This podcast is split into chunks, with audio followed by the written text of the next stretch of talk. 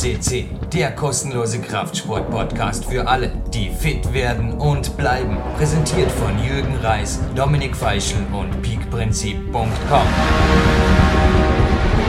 Jürgen Reis begrüßt euch live von Taper Park SCC und die bisherigen Interviews am Landessportzentrum bzw. im Olympiazentrum Dormen entstanden in Besprechungen im Seminarraum und hier war ich noch nie, zumindest nicht beim Interview.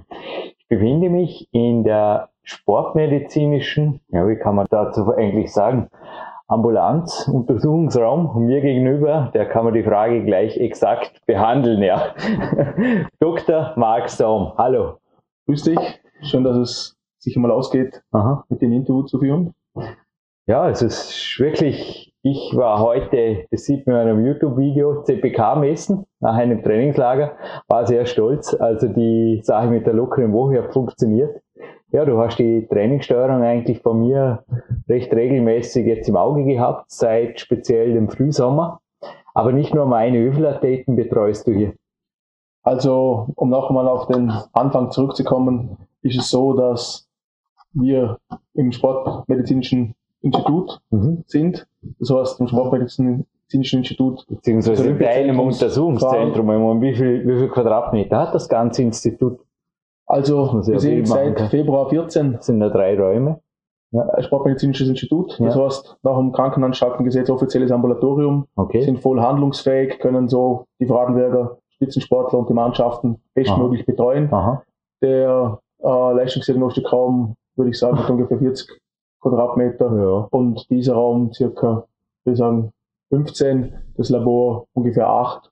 Wir sind ja. so sehr gut ausgestattet und können möglichst vielen Athleten, Athletinnen jeden Tag zur Seite stehen, sei es beim CPK-Messen, sei es bei der Leistungsdiagnostik oder bei alltäglichen hausärztlichen Problemen. Neben bei, bei dem YouTube-Film der Fitnessmodel Meets Climber übrigens sieht man nur das Labor und auch nur mich. Und jetzt eben zu meiner zweiten Frage. Wie viele Athleten betreust du hier regelmäßig? Regelmäßig vor allem die Heeressportler und okay. die ja, Kaderathleten des Sportservice. Okay. Ich würde sagen, es sind regelmäßig zwischen 40 und 60 Athleten, die tagtäglich ein- und ausgehen, auch frisch verletzte Kaderathleten, ja. die sehr eng betreut werden und dann mit, dem, mit äh, Ernährungstherapie und Physiotherapie den maximalen Support bekommen, dass sie wieder an die Spitze anknüpfen können. Ja, gehen wir vielleicht gerade der Reihe nach vor. Was kannst du hier bieten? Also trotz der Fläche Operationstisch, kann ich fast schon sagen, habe ich Gott sei Dank hier nicht gesehen. Also natürlich, was kann ja ein Arzt hier machen? Welche Möglichkeiten stehen dir zur Verfügung? Also es teilt sich etwas auf. Mhm. Einerseits in den leistungsdiagnostischen Bereich. Mhm. Das heißt, wir machen für Radlbergs, Kaderathleten, Mannschaftsspitzensportler, die ganze leistungsdiagnostischen Untersuchungen. Das heißt einerseits Sportbasisuntersuchungen, sportklinische Untersuchungen und sportmedizinische Untersuchungen. Heißt angefangen vom kurzen Checks im Sinne von Ruhe-EKG, Belastungs-EKG bis zur Laktat-Leistungsdiagnostik auf Fahrrad oder Laufband. Mhm. Das ist der eine Teil. Mhm. Andererseits Laboruntersuchungen, um anhand von den Laborwerten dann die Ernährung einzustellen. Mhm. Dann CPK-Messungen zur äh, Abklärung von Leistungsparametern oder von Belastungsparametern. Mhm. Zusätzlich die ganze Reintegration äh, nach OP-Behandlung, Vor-OP-Behandlung, Ernährungstherapie und äh, Begleitung im Sinne von traditionell kinetischer Medizin. Mhm. Das heißt, äh, bestes Beispiel, was ich frische Kreuzbandpatient im Vorfeld äh, mit Ernährungstherapie bereits anbehandelt und dann nach Operation mit in enger Zusammenarbeit mit der Physiotherapie, Akupunktur und Kräuterheilkunde zusätzliche Unterstützung oder ganz normale hausärztliche Ordination für Radlbergs Kaderathleten mhm. im Sinne von, also ich brauche eine Überweisung, ich bin krank, was kann ich tun, habe Halsschmerzen, mhm. habe Schnupfen, hm. das waren die einfachsten Sachen. Ja, es war ganz interessant, die meisten Zuhörer haben es mitgekriegt, ich hatte selbst im Sommer recht eine blöde Geschichte mit einem Fuß, recht langfristig. Da hast auch du mich ganzheitlich beraten und es war ganz interessant, also die traditionelle chinesische Medizin, das hat mir jetzt gar nichts gesagt. Also gerade jetzt auch für deutsche oder Schweizer Zuhörer, ich nehme an, du bist nicht der einzige Experte dafür. Auch wenn natürlich die Anlaufstelle Nummer eins. Erstens mal prinzipiell kann auch ein Athlet aus Deutschland oder der Schweiz hier eine Betreuung, eine Untersuchung, eine Beratung in Anspruch nehmen. Jetzt bin es so, dass wir für Radlberg Spitzensportler ja. in erster Linie da sind. Mhm. Und unser Auftrag ganz klar ist, die Radlberger Athleten zu betreuen. Es gibt sicher auch im Schweizer und im deutschen Umland einige gute Anlaufstellen, äh, wo diese Athleten dann sicher mhm. Anschluss finden. Mhm. Äh, unser Auftrag ist sicher, die Radlberger Elite abzudecken. Mhm. Äh, noch äh, darauf zu sprechen, mit deinen Beschwerden, die du gehabt hast, ist so, dass sicher der ganzheitliche Ansatz bei so hohen mhm. Umfängen und so hoher Trainingsbelastung, wie du es tagtäglich äh, nicht anders kennst seit Jahren, ist sicher der ganzheitliche Ansatz der einzige, der, der da zählt und auch gut helfen kann. Ja, es ist erstaunlich, dass also deine Tipps haben also gerade in Kombination, das war ganz interessant, du hast dich auch, also im Gegensatz zu anderen Ärzten, bist du sehr offen für das, ich glaube, was der Athlet sonst noch macht. Ich habe dich über sowohl meinen Sportarzt, Dr. Robert Spiegel, als auch über Rudi Pfeiffer, den Kinesiologen, informiert, weil jetzt vorher gab wieder, also in der Stadtapotheke, ein homöopathisches äh, Produkt geholt. Und ich glaube, das funktioniert auch in Kombination mit der traditionellen chinesischen Medizin, kann man das so sagen? Ich denke, dass es sicher mehrere Ansätze äh, auf ein Problem hinzuschauen sicher sehr sinnvoll sind und sicher nicht jeder Athlet, jeder, jede Athletin mhm. für jegliche Art der, der, der, der Zugänge zu haben mhm. ist. Aber ich denke, man muss individuell auf ihn zugehen, auch Angebote, äh, äh, Angebote äh, möglich machen oder liefern. Und dann wird er merken, wenn der Erfolg kommt, dass die Tipps und Tricks doch Hand und Fuß haben. Dein Rat mit der Akupunktur, bisher bin ich einfach, ich mag keine Nadeln. Bisher bin ich auch noch ausgewichen, aber ich denke jetzt wirklich, wenn jetzt, ja, also, erkläre hinterher noch kurz eine, eine kleine Überlastung. Wenn es nicht besser wird, dann hast du mich in, in drei, vier Wochen auf jeden Fall da. Lieber Nadeln als Schmerzen. Aber was ist die traditionelle chinesische Medizin? Denn noch einmal, die Wurzeln 2200 Jahre können wir vorstellen, dass eben auch da sehr gute Spezialisten, wie du es vorher gesagt hast, in Deutschland oder der Schweiz zu finden sind. Dennoch war es für mich was völlig Neues, ein völlig neuer Zugang. Du hast mir zu drei Tipps gegeben, immer wieder so um, traditionell und, und drück den Punkt und drück den Punkt. Und ich dachte mir, ja, okay, wenn, wenn es mehr nicht ist. Oder, und es hat tatsächlich geholfen. Also tatsächlich nicht, ich bin einfach jemand, der sehr skeptisch ist. Ich sage, es ist schön, wenn es hilft ja, es hat geholfen. Aber ich denke, nicht nur mir ist das unbekannt. Oder für mich ist das absolutes Neuland. Ich kenne es erst seit ich dich kenne, also gut sechs Monaten. Was ist traditionelle chinesische Medizin? Ich denke, man könnte wahrscheinlich sehr stundenlang jetzt darüber philosophieren, wo jetzt die Ansätze sind, aber es ist ganz sicher, dass es eine Erfahrungsmedizin ist, mhm. die sehr tausende von Jahren bereits äh, Bestand hat in den asiatischen Ländern und äh, die mehrere, also auf mehreren Säulen aufgebaut ist. Eine große Säule ist die Ernährungstherapie. Mhm. Aufgrund dessen natürlich der Athlet auch gelenkt werden kann. Eine andere Säule ist die Akupunktur.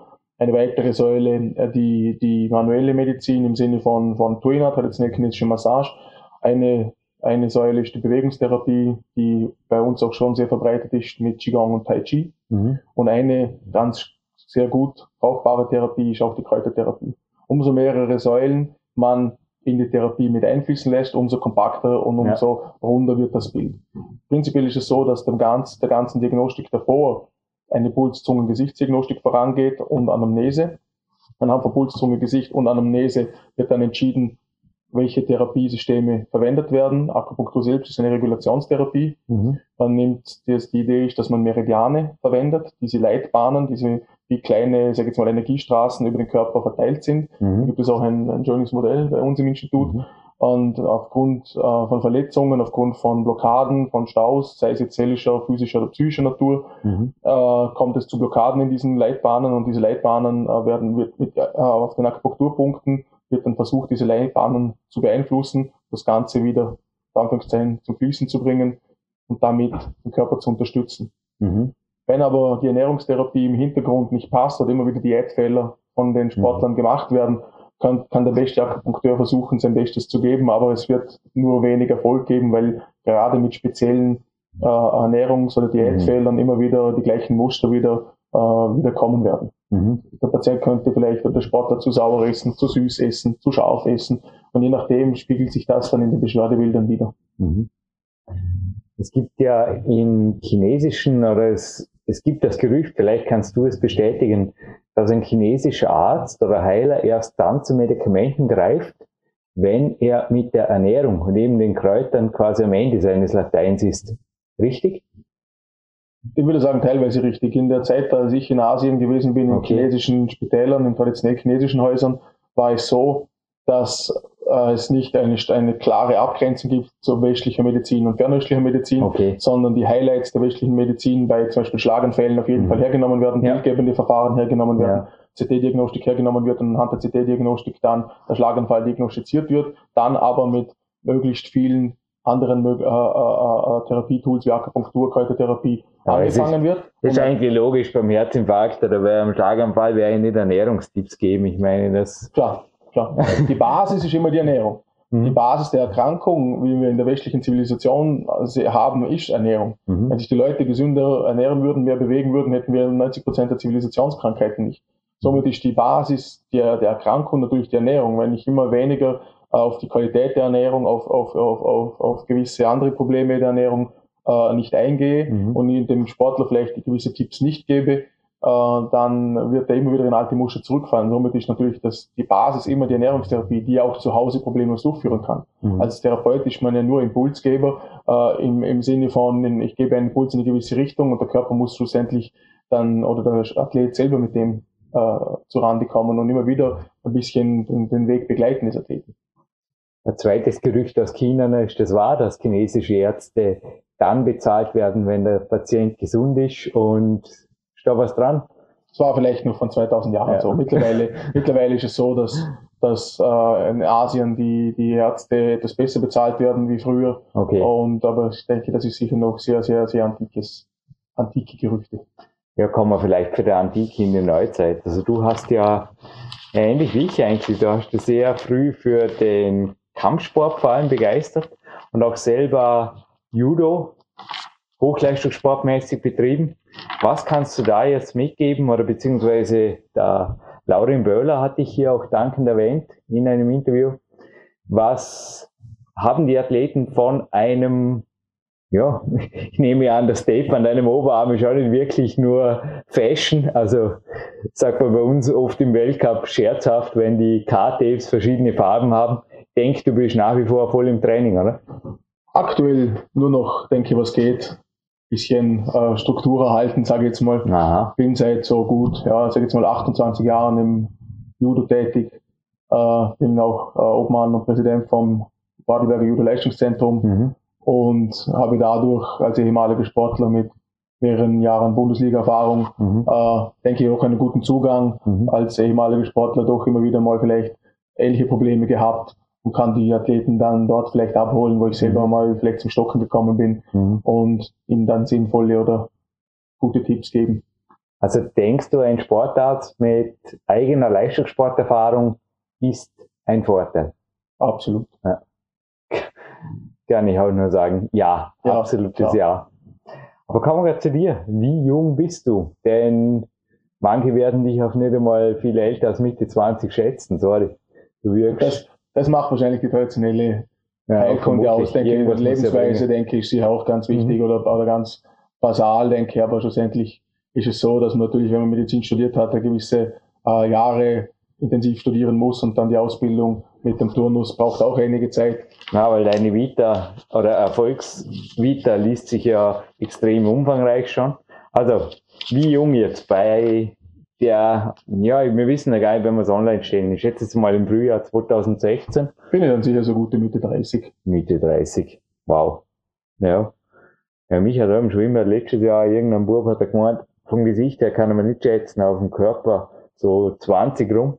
Also, ich denke auch, dass die Ernährung einen wesentlichen Einfluss hat, aber auch Antioxidantien und last but not least gesund bleiben kommen wir vielleicht gerade zu einem, bevor wir zu deiner Karriere und der Zukunft zurückkommen.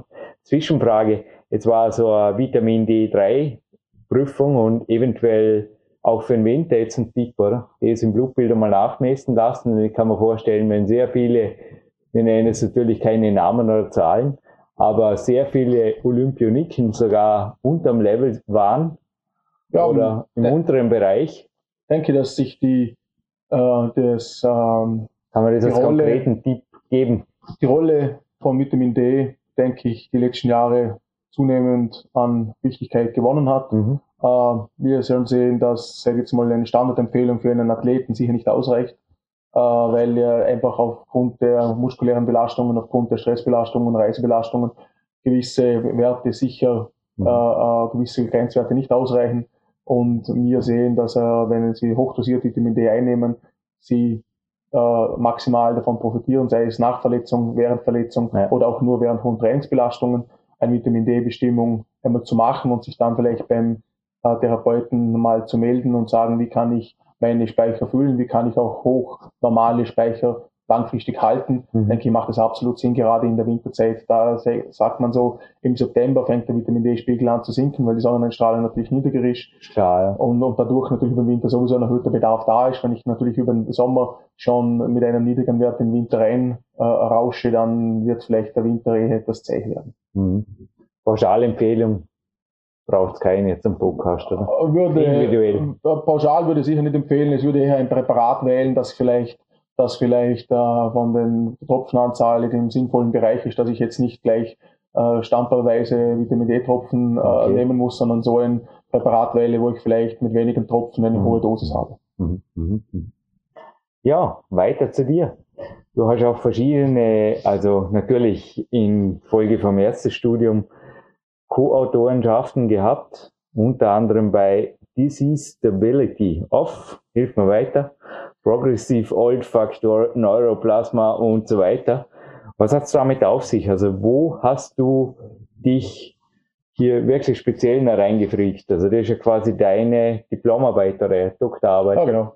Meine Dissertation äh, war im Bereich der Neuroonkologie. Mhm. Das heißt, äh, äh mit, mit, am Ende des, gegen Ende hin des Studiums habe ich mich entschieden, eine Doktorarbeit zu machen, noch zwei Jahre lang im Labor geforscht. Mhm im Neurolog in der neuroonkologischen Arbeitsgruppe mhm. der Uniklinik Innsbruck. Mhm. Und da war es halt so, dass im Rahmen dieser äh, Arbeit dann auch eine Co-Autorschaft schlussendlich mal zustande gekommen ist. Aber ich denke, mein Ziel war es einfach einmal, äh, ein Bild, mir ein Bild zu machen von den wissenschaftlichen Arbeiten. Mhm. Hat mir sehr viel gebracht, weil ich da auch wieder neue Erfahrungen äh, jetzt auch in meine Arbeit mit einfließen lassen kann, in die Laborarbeit mit einfließen lassen kann und denke ich, möchte ich nicht missen, diese Zeit. The more you know, the more you grow. Ein wenig leichteres Englisch findet man Gott sei Dank auf der letzten Seite des geschriebenen Interviews übrigens, das auf der Sportservice Homepage, also Sportservice Vorarlberg, Mark Song googeln, Mark mit C geschrieben natürlich, auffindbar ist. Was hast du damit auf sich? Wo strebst du in Zukunft nach hin? Ich denke, wir haben im Olympiazentrum äh, alle Möglichkeiten, die Vorarlberger Spitzensportler nach bestem Wissen und Gewissen zu betreuen. Mhm. Die Strukturen haben sich seit 2014 deutlich verbessert, dahingehend, dass äh, die, das Angebot von unserer Seite sehr gut angenommen wird, von HSZ-Athleten, von Kaderathleten, mhm. von Mannschaftsspitzensportarten. Wir uns auch mit den Sportwissenschaften in eine sehr gute Richtung entwickeln, dass wir immer, immer individueller und immer spezifischer die Sportarten betreuen können. Da gibt es sicher einiges. Die Zusammenarbeit mit den Physiotherapeuten, mit den Ernährungstherapeuten wird auch immer runter. Das spüren die Athleten, indem sie einfach schneller und besser zurückkommen. Äh, ich denke, dass die Entwicklung sicher dahingehend, äh, dahingehend äh, sich entwickeln kann, dass wir vielleicht noch etwas an Raum gewinnen im Gesamten, die Sportmedizin vielleicht dann doch noch etwas ausgebaut werden kann. Das sind sicher interessante Ansätze. Wir werden sehen, was die Zukunft bringt. Mich interessieren würde, es gibt ja zum Teil Sportler hier, die quasi Profi sind, zu denen auch ich mich zähle, die eigentlich wirklich so uh, auch am Ruhetag jetzt ein regeneratives Training wie vorher, zwei Stunden oder so locker im Tag unterpacken. Und dann gibt's aber auch hier am Haus teilweise Athleten, wo ich das Gefühl habe, schon sehr viel mit der Schule und allem, vor allem Jüngere. Gibt's da für dich einen Unterschied im Heilverlauf oder in der Belastbarkeit oder Regenerationsfähigkeit? Also oft denken wir, wow, ob ich das als Junge überhaupt weggesteckt hätte. Klar, man, man ist vielleicht mit 18, 19 insgesamt belastbarer oder nimmt viel einmal lockerer Hotel Mama wie mit 39. Aber dennoch, jetzt die Frage, gibt es da aus medizinischer Sicht Unterschiede?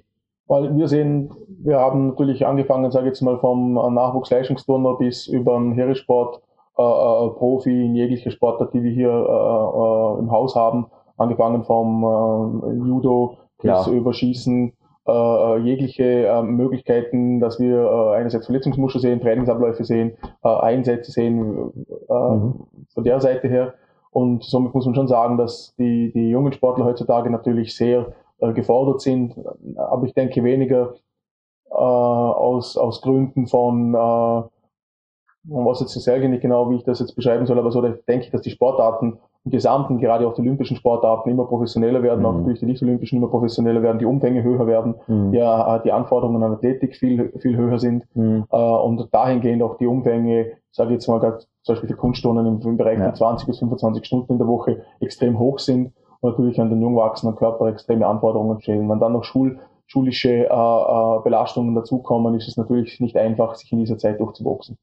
Also der Wunsch von Kunststundentrainer Lubo Matera, der auch schon mehrfach hier bei PowerQuest CC war, dass man quasi die Jungs irgendwie fast internatmäßig noch mehr trainieren lässt oder noch mehr regenerieren lässt, kannst du aus sportmedizinischer Sicht zum Beispiel teilen, oder?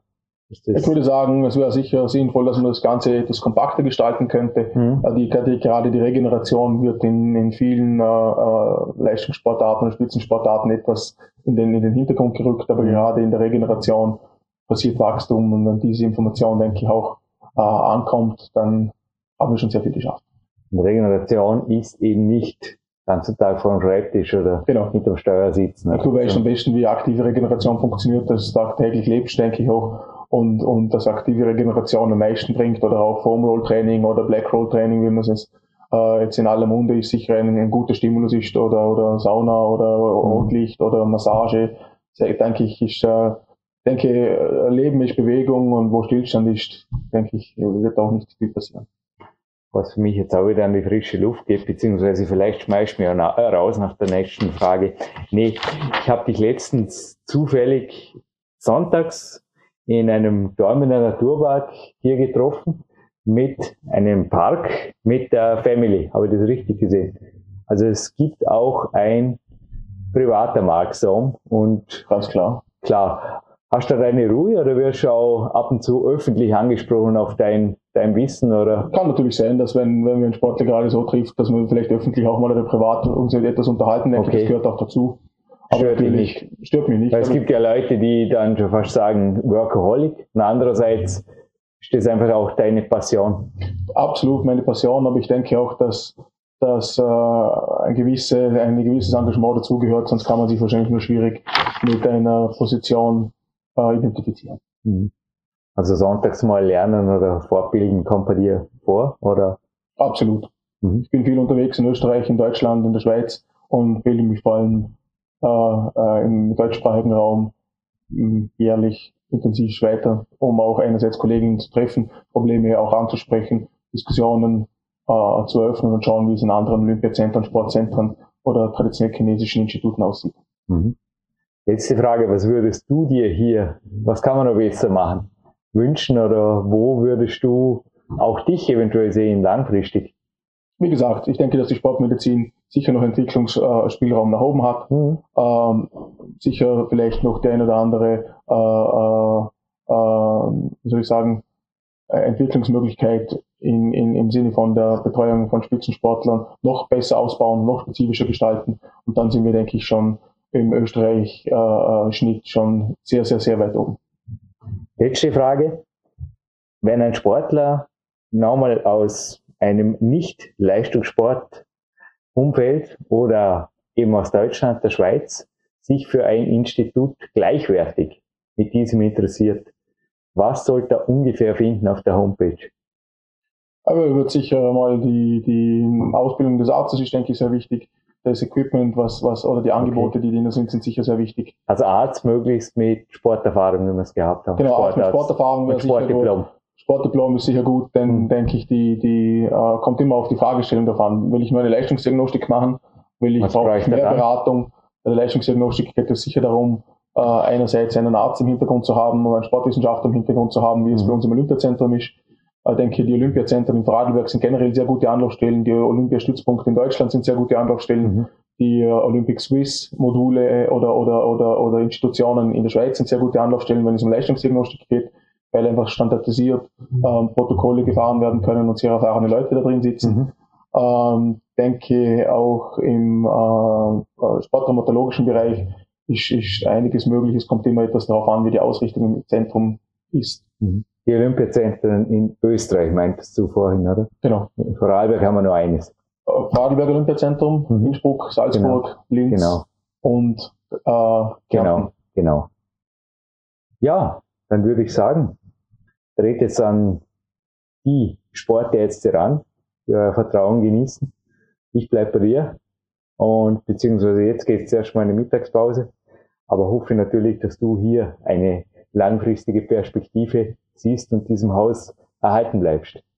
Danke für jede Minute und eben, um dies nicht zu gefährden, genehmige ich jetzt dir natürlich genau wie mir die Mittagspause. Dankeschön. Dankeschön.